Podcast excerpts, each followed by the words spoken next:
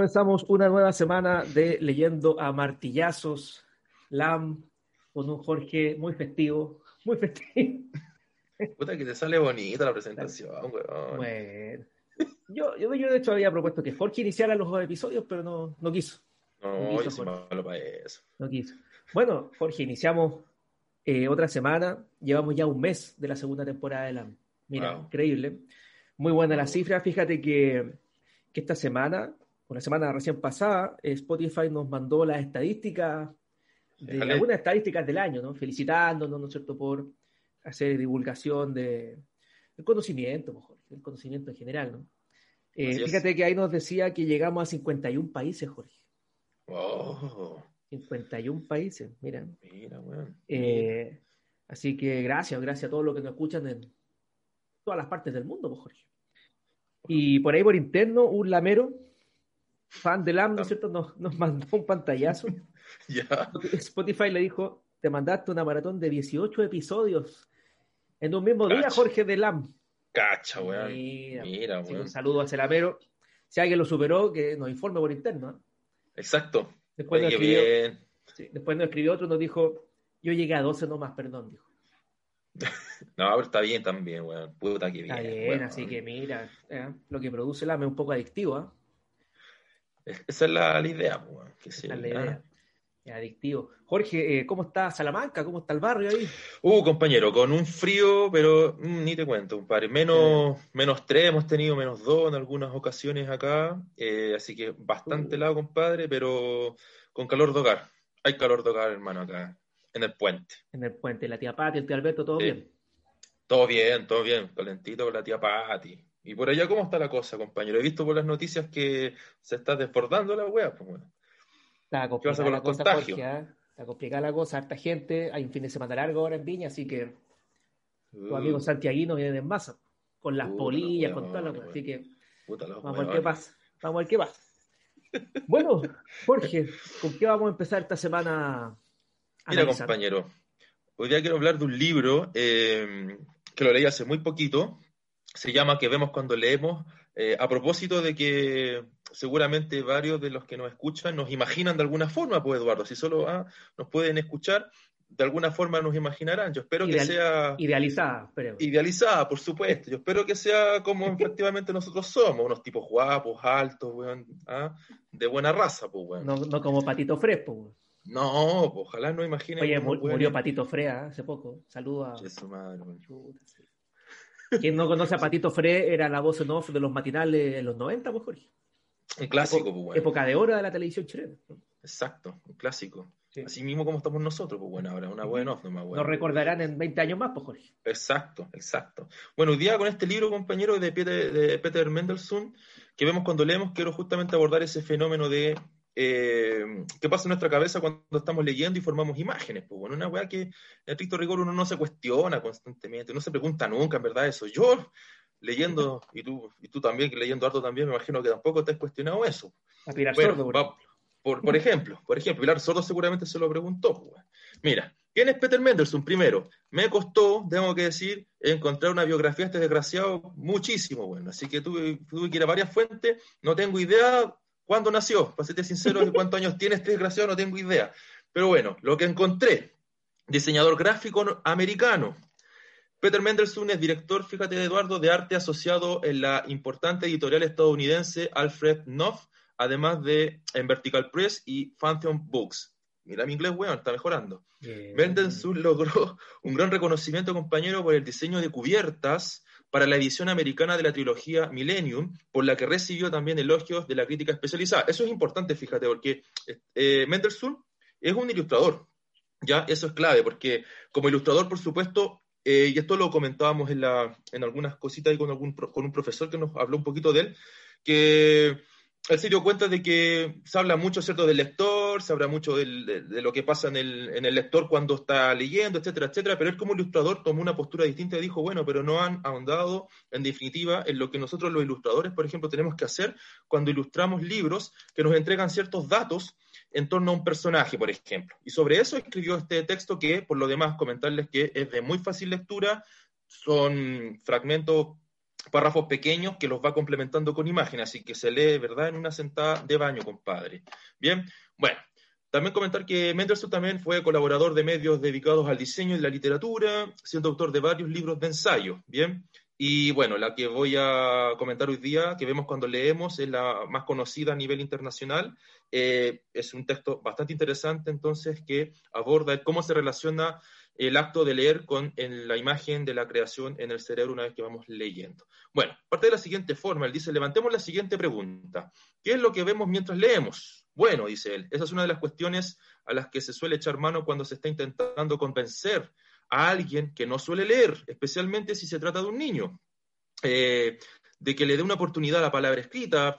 Eh, generalmente se le, se le dice al niño, ¿no? Se le suele decir que no es como ver una película en tu cabeza, o sea, digo que es como ver una película en tu cabeza, digo, las escenas pasarán por delante de los ojos mientras se leen las palabras que las representan, pero ¿es leer, pregunta Mendelssohn, realmente como ir al cine? ¿O es esa idea de que estamos viendo algo, lo que nuestro cerebro genera cuando pensamos en la propia acción de leer? Bien, bueno, parte con eso, y luego, en este ensayo, analiza de una forma bastante llamativa, como ya lo adelanté, lo que sucede en el momento en el que se lee. Bien, funciona además este ensayo a dos niveles ya que eh, en esta invitación a reflexionar sobre el proceso de lectura, también el libro se presenta como un libro distinto, lo que les comentaba al principio. Se nutre por, bueno, ¿por qué? Porque lo va nutriendo con imágenes, ya que como pequeños bocados que son bastante ricos, de verdad, Eduardo, cuando uno lo lee, va jugando con otro sentido. De verdad que a medida que uno lo va leyendo, te va colocando una imagen que despierta en ti algún interés sobre imaginativo, visual, ¿no? Sobre lo que justamente lo que estás leyendo. Bien, eh, por lo tanto, se abre a esa reflexión y nos sumerge constantemente en imágenes. Bueno, volvamos al punto de partida, Eduardo, para que se entienda esto. Eh, se pregunta Mendelssohn, ¿estamos cuando leemos creando un mundo de mentira en nuestro cerebro y creando nuestra propia representación fantástica de lo que las palabras dicen? Bueno, él dice que en realidad la idea de que vemos lo que leemos es, como nos dice Mendelssohn, un falso recuerdo, ¿ya? Un falso recuerdo. Al leer estamos absortos, dice él, eh, y cuando estamos absortos, no estamos analizando lo que nos está pasando. Todo eso de lo que ves y el cómo son los personajes de los que hemos leído, no deja de ser en realidad el recuerdo de haber leído. ¿Perfecto? Es decir, cuando hablamos de eso, hablamos de lo que creemos que pasó, de lo que pensamos que hizo nuestro cerebro, pero no es lo que realmente estaba pasando, dice él en el texto, ¿no? Hay, una especie como de alejamiento del texto cuando nosotros estamos leyendo y aquí se mete con varias cosas curiosas. Yo estoy comentando solamente algunas pinceladas. Eh, por ejemplo, eh, que necesitamos, por ejemplo, nutrirnos de los recuerdos propios para poder ir imaginando las cosas que vamos leyendo. Bien, tú puedes creer, dice él, que viste en ese momento el barco pirata siendo abordado por el barco de la Armada. No lo veías en verdad, dice Mendelssohn. Es lo que tu cerebro crea después de la lectura. Y propone él, cuando recordamos la experiencia de leer un libro, imaginamos un despliegue continuo de imágenes. Bien, pero eso es lo que hacemos a posteriori cuando pensamos en leer, plantea Mendelssohn. De hecho, fíjate, y esto es curioso, Eduardo, los datos sobre los elementos físicos eh, en, un libro cualquiera, también aplica la poesía, por ejemplo, ¿ah? lo descriptivo, ¿ya? que se tiene de los personajes y de los lugares son muy limitados por muy descriptivo que sea el autor. Bien, por ejemplo, si nos vamos a la literatura realista, que a los, a los, a los chicos más jóvenes les, carga, les cargan estas grandes descripciones, bueno, él dice, aunque sea bastante descriptivo un libro, eh, aún así hay muy pocos elementos que nos permiten imaginarnos, por ejemplo, un personaje. Por ejemplo, dice él, él da el ejemplo de Ana Karenina, de esta gran novela, no sé, ¿cierto? De, de algún, algún día la voy a abordar, de Tolstoy, que es de 1877, ya se pregunta justamente, bueno, ¿cómo nos imaginamos todos los que hemos leído a Ana Karenina, a Ana Karenina? ¿Nos estamos imaginando todos la misma Ana Karenina con los precarios elementos que nos presenta eh, Tolstoy? Lo que sabemos de ella, lo que Tolstoy nos cuenta, dice Mendelssohn, sobre cómo es Ana, es en realidad muy poco, ¿bien? Tenemos un par de pinceladas que dicen bastante sobre ella, pero no tanto como para que todo el mundo imagine a una Ana de la misma manera, una Ana igual, ¿no? De hecho, cada uno imagina, dice Mendelssohn, a su propia Ana. Nuestra imaginación, nuestra percepción en imágenes es borrosa, y esto también es curioso. Él dice que nosotros finalmente formamos imágenes borrosas. De hecho, va colocando imágenes borrosas en, el, en esto. Por ejemplo, todos nos imaginamos la misma nariz de Ana Karenina, todos nos imaginamos los mismos ojos, la misma frente. Él dice eso, lo, va, eso lo va dibujando, ¿no? Lo va dibujando y llega, mira, y te voy a dar un dato curioso que aparece acá, con lo que termina justamente en este análisis con Ana Karenina.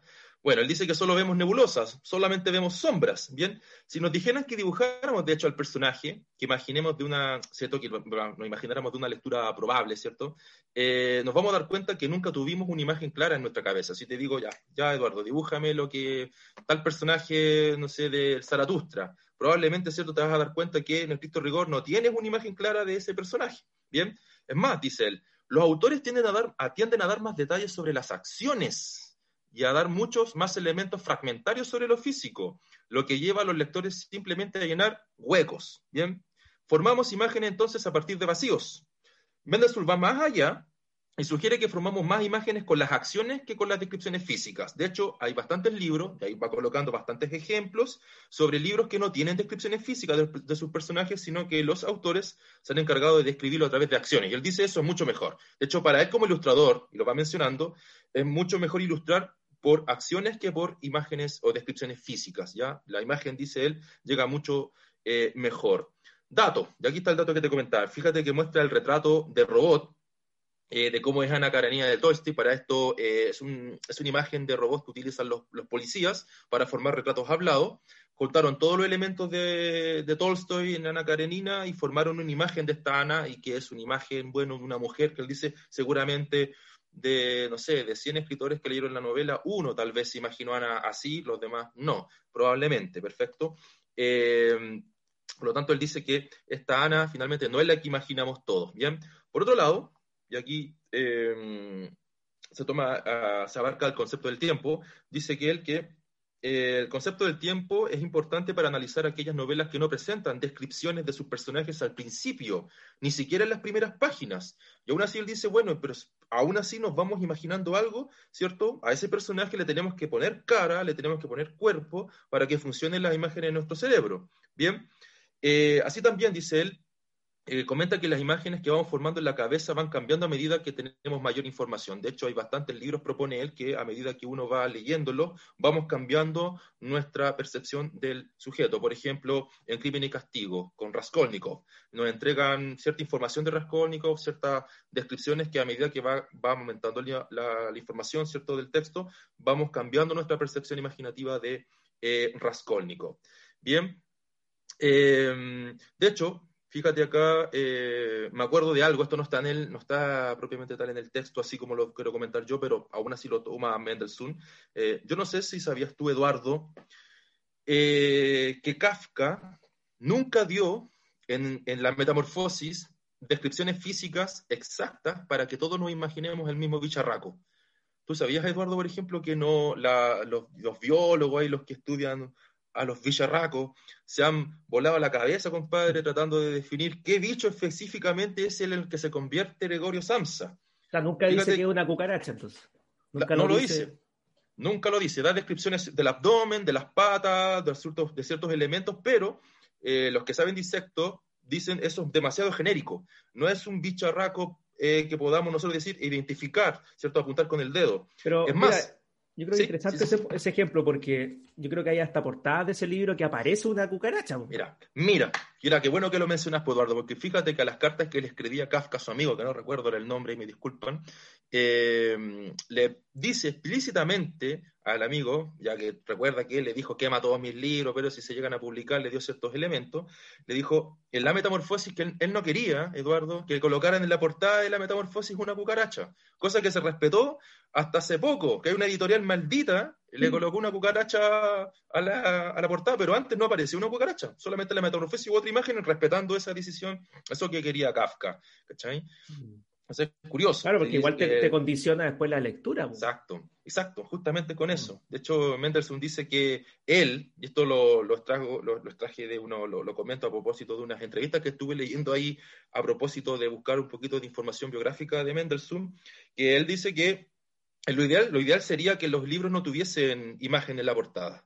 Ninguna, ninguna. Dice solamente el título del libro y ninguna imagen, para no condicionar justamente las imágenes que formamos cuando vamos a leer el libro, que era lo que quería Kafka. Dijo, no, no quiero una, un bicharraco en la portada para que no se imaginen, ¿cierto? Ningún bicho en específico, ¿ya? Sino que no sé, quizás con qué quería jugar Kafka, que, que, cada cual se imagine su propio bicho, o más allá, que cada cual se crea su propio insecto, no sé, ¿ya? podrían ser muchísimos. Oye, ¿perfecto? con respecto a eso, Jorge, paréntesis, ¿Mm? Sí, sí, sí. Había, había gente que quería que nosotros colocáramos nuestros rostros No, en, el, en el logo del, del programa. Entonces, ahí No, ahí está la respuesta. Jorge dijo, eso no, somos- no, hay que condicionar a los auditores. Exacto, que que imaginen, weón, de manera apolínea, lo único que pido, weón. No, weón, ¿cómo? somos demasiado hermosos, bien, pues, weón. Estamos aplicando esta- este texto. Muy bien. esta- este texto. Mira, bueno, y para terminar, Eduardo. Mendelssohn califica también, compañero, a los lectores como constructores de modelos, ya que un lector cuando está leyendo forma sus representaciones para recordar y manipular el recuerdo también de un objeto o un personaje y después reutilizar esa información, por lo que esta representación es una especie de modelo. Es decir, se mete de ahí de lleno, yo ahí lo dejo abierto para que vayan al libro los que les gustaría leerlo, con la imagen del lector y de qué manera construimos imágenes a partir de las cosas que nosotros ya tenemos incorporadas en, nuestro, en nuestra cabeza. Es decir, lo rico de esto, si lo queremos ver así, una teoría literaria mucho más actual, ¿no? Eh, como la teoría de la recepción, por ejemplo, en los estudios literarios, finalmente es esto, es todo, el libro podrá ser el mismo, pero todos nosotros nos vamos a imaginar un libro de manera distinta. Es más, es más, a medida que vayamos leyendo el libro, eh, a cuando vayamos avanzando en edad, vamos a encontrarnos con que nos vamos a imaginar, lo plantea Mendelssohn probablemente, con imágenes distintas a las que nos imaginábamos cuando éramos pequeños o adolescentes, etc. ¿Sí? Interesante. Interesante. bastante interesante. Oye, y, y yo me imagino que este autor estará muy en contra de cuando la, la novela o la obra se lleva a una película, por ejemplo. ¿no? Oh, interesante también postura. Porque esa, ayer, sí. ayer, ayer eh, estábamos compartiendo unos brebajes, Jorge, con una Ya. amiga en un Ah, barucho aquí en Viña del Mar. Se habló, ya. se habló el caso. No, era algo académico, pues, Jorge. Ya, No, ya. filosofando, filosofando. Ah, muy bien, muy bien. Oye, y hablábamos el caso de la ¿Mm? de Tengo Miedo Torero, que hace poco se hizo Ah, una película. pues. grande, grande, grande, sí, pero le me Entonces, estaban los rumores ahí de que de llevar finalmente al, a la pantalla, qué sé yo, a la imagen, eh, Claro. lo que era la imaginación, un poco lo que estamos comentando ahora. Y si iba a ser fiel o no al escrito, o Mm, este debate siempre surge, ¿no? constantemente. Eh, Sí, sí, mira, Mendelssohn no se mete propiamente tal con el, o sea, habla un poquito del cine, ya no, no ahonda mucho en ese, en, en eso, pero levanta conjeturas con respecto a, a aquello. Y yo creo, claro, que eso, bueno, eh, yo creo que algo que siempre nos va a enojar ahí a los que nos gustan todos los libros, de ver, de que nos rompan de- en, cier- en cierta medida, ¿cierto?, lo que imaginamos en nuestra cabeza cuando estamos viendo esto en la pantalla. Yo me acuerdo, me, sí. me- me trae a la cabeza otra cosa, Eduardo. Te- seguramente has visto portadas de libros que están, tienen la foto de la película. La película Puede como ser. que, con- pum, y, y colocan la foto de, la, de los personajes de la película en la portada del libro, weón, puta la weá. Ahí le salen hemorroides, Jorge, al tiro. No, weón, ¿qué onda? Al tiro, Para nada, po. claro, Sí. claro. Bueno, es que yo creo que también hoy en día lo que vende, el bodrio, se basa mucho en la imagen, pues, en la portada, Sí, eh, Sí. la ilustración. ¿no? claro. Eh, entonces, claro, Oye, en un-. Y en un mundo bombardeado de imágenes, compañero, esto es bastante atingente, bastante novedoso también de analizar con lo de lo plantea Mendelssohn. O sea, ¿en, en qué medida estamos creando imágenes nuevas en nuestra cabeza si finalmente estamos sobrebombardeados de imágenes? Si todo el día en un computador, viendo series, la, no sé, etcétera, las películas, la fo- fotografía, la publicidad, Y la gente, se queja cuando, la gente se queja cuando aparece mucho texto, ¿no? Claro, En los hilos de una Twitter. ilustración. No, Claro, explícalo en imagen, en un meme, po, claro, por ejemplo. Fácil. Exacto, exacto. Mira, pues, fíjate Oye, sí, ah, pero yo creo que es un buen punto, Jorge, porque aparte, mientras menos imagen, quizás, eh, hay más libertad, como si tu interpretación. Mm, Yo creo que el daño, a lo mejor, le- no sé si daño, pero pensando en la religión, por ejemplo, la- las películas bíblicas, ¿no? La imagen de Jesús, po, así como que todos tienen el, la, A Robert Power. claro, y un Jesús eh, europeo realmente. Absolutamente. Hay varias anécdotas ahí en torno a Robert Power, del calendario de Robert compa- el actor que utilizaron ahí para el Jesús de Nazaret, la película bueno, que dura como dos días, y varias, varias señoras o caballeros ahí más. Tienen tiene la imagen de Robert dice, pero si ese no es Jesucristo, y anda, anda a quemarle a Robert Power, pues weón, tiene fotos de Obi-Wan Kenobi, como Jesucristo. Claro. No, Claro. Oye, ¿sabes mira, qué, Eduardo? También yo, a propósito de, también pensaba, cuando estaba leyendo esto, porque se, se mete con la literatura, ¿qué pasa con la filosofía, weón?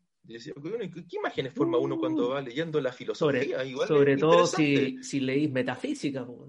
Claro, po. ¿qué imágenes Bueno, te formáis quizás por eso también es tan denso, porque no podéis bajar las imágenes, po, ¿cachai? Claro, No podéis claro. bajar las imágenes. Eh. No, da para harto, fíjate el ensayo, ¿eh? para pensar, es interesante. Vamos a consultarlo, Jorge. Bien, invitado ahí a que lo busquen, a que lo busquen, eh, que lo puedan leer, está en internet, lo pueden comprar baratito ahí si no, lo, no está en alguna librería, tal vez, porque es bastante actual el, texto. Lo pueden comprar por ahí, por, por internet. Y tiene película también el ensayo, así que pueden Y tiene película. en Netflix. Para rematarla, güey. bueno, eso, Jorge, gracias. Buen, buen texto te sacaste, Jorge. ¿ah? Bien. Voy a agradecer a quienes nos escuchan, Jorge, que nos aportan con, la sintonía. Muy bien. ya, sí, abrazos para todos, compañeros. Nos vemos. Que estén bien. Igual, show.